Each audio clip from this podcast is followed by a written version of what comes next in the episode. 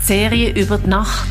Menschen mit einem besonderen Bezug zur Nacht stellen ihre Lieblingsobjekte vor aus der Ausstellung Nacht, Träumen oder Wachen vom Museum der Kulturum Basel. Die Nacht weckt Erinnerungen und knüpft Assoziationen, wie das Leben auch in der Nacht pulsiert.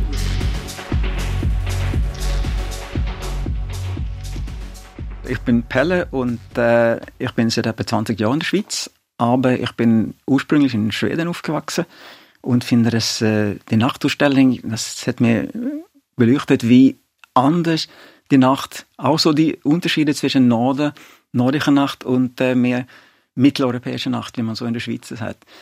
Und darum habe ich als meine Figur den Hahn, das ist ein ganz kleiner Hahn, ich glaube aus ähm, Rinde oder so Bergerinde oder so etwas gemacht.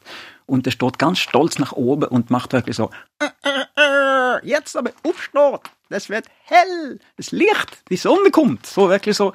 Und äh, ja, die Hahn, das, der Hahn ist für mich dann mehr so Sinnbild von allen Vögeln, die anfangen, wenn es dämmert, Morgendämmerung. Und das ist mir wirklich aufgefallen, dass für mich soll das im Sommer so um, ja, um so zwei Uhr nachts, halb drei nachts sein. Und in der Schweiz passiert das irgendwann gegen vier, halb vier, vier, halb fünf. Und der Unterschied ist schon, wann ist eigentlich die Nacht da vorbei? Weil ich will nicht mit Rollläden oder so ein dunkles Zimmer haben, sondern ich finde es schön, wenn das Licht kommt. Und als Kind bin ich immer dann aufgewacht und habe mir aha, jetzt ist es hell und dann dreht man sich um und dann schlaft man wieder ein und dann liegt man ein paar Stunden da und schläft weiter. Weil das ist nicht das Ende von der Nacht, dass es Licht kommt. Und im Sommer ist es ja deutlich, man muss nicht bis Polarkreis kommen, um den Unterschied so stark zu spüren.